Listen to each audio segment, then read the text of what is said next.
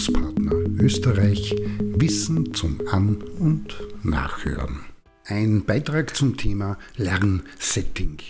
Diesen Beitrag angeregt hat ein Gespräch zur Frage, woran denkt und was berücksichtigt ihr, wenn ihr an eure Seminar-, Trainings- oder Workshopplanung herangeht.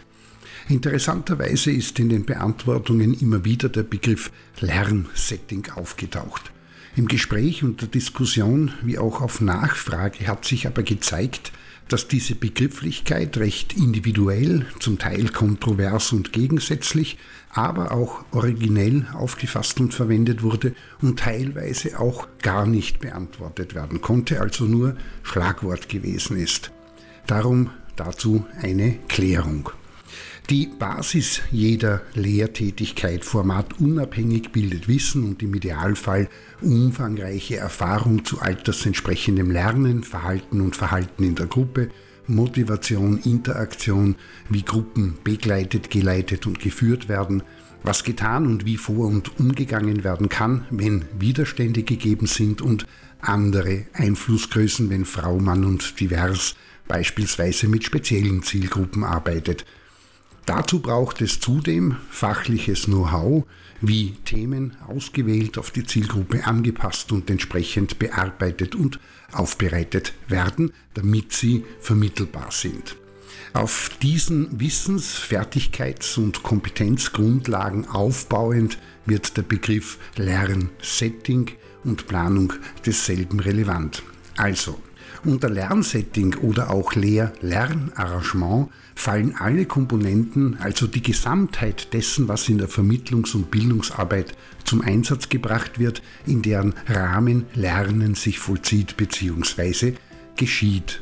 Dabei werden sowohl örtliche, personale, methodische wie auch didaktische Elemente berücksichtigt, heißt konkret, dass darunter die Auswahl des Lernorts, die Zielgruppe und deren Wissen, Fertigkeiten und Kompetenzen wie auch ihre Lerngewohnheiten fallen, genauso wie die Gruppengröße, die Tageszeit, der Einsatz von für die Zielgruppe und das Thema passenden Materialien, Werkzeugen, Medien und Methoden, wie auch die Arbeit in verschiedenen Sozialformen ausgeschöpft sein möchte.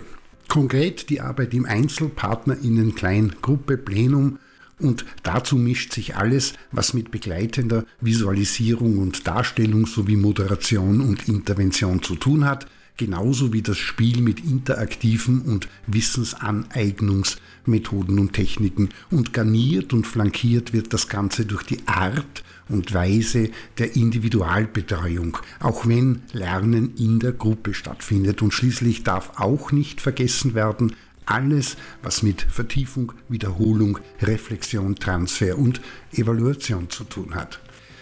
Über eine gute Vermittlungs- und Bildungskompetenz zu verfügen heißt demnach nicht nur, dass die Lehrenden in der Lage sind, bezogen auf die Zielgruppe und deren Lernthemen entsprechend passende Settings zu bauen, sodass die zu vermittelnden Inhalte einen guten Rahmen haben, sondern auch, dass sich die Lernenden dabei zu jeder Zeit als aktiver Teil des Auseinandersetzungs-, Aneignungs- und Lernprozesses wahrnehmen und erleben, bereits verfügbares Wissen bzw. Erfahrungen respektive Ressourcen in den Lernprozess auch mit einbringen können. Und nicht nur das, es muss in einem lernfördernden Setting auch möglich werden, dass die Lernenden im Lernprozess mit und voneinander profitieren und auf diese Weise das Lernen insgesamt erweitert und vertieft wird. Und damit es ins Bewusstsein rückt und nicht vergessen und außer Acht gelassen wird, muss auch sichergestellt sein, dass zu jeder Zeit ausreichend Selbst- und Mitbestimmung beim Lernen und im Lernprozess vorliegt. Und schlussendlich ist es auch von Vorteil, wenn Frau, Mann und divers auch selbst über für die Lehrtätigkeit entsprechend gut ausgeprägte soziale, emotionale und mentale Kompetenzen verfügt. Also, alles in allem und da ist noch nicht alles dazu gesagt, wenn genau betrachtet für alle, die lernen, planen und organisieren, leiten und begleiten, eine doch recht komplexe Herausforderung, egal ob im klassischen Seminartrainings- oder Workshop-Bereich, Indoor, im digitalen oder auch im Outdoor-Bereich. wozu Frau, Mann und divers nicht einfach das Wissen, die notwendigen Fertigkeiten und Kompetenzen hat oder sich schnell einmal erwirbt und es auch nicht problemlösend und zielführend ist, wenn man sich bei der Planung auf die Aneinanderreihung von Gänsefüßchen leichten Inputs, netten, launigen und lustigen Übungen und, wie hat es mir gefallen, Abschlussfragen entlang einer Tageszeitschiene zurückzieht.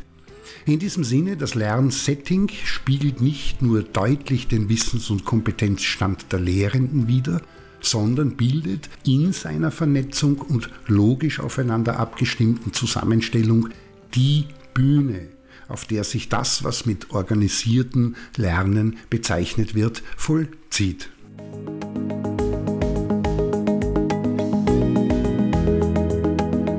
Das war Bildungspartner Österreich Wissen zum An- und Nachhören.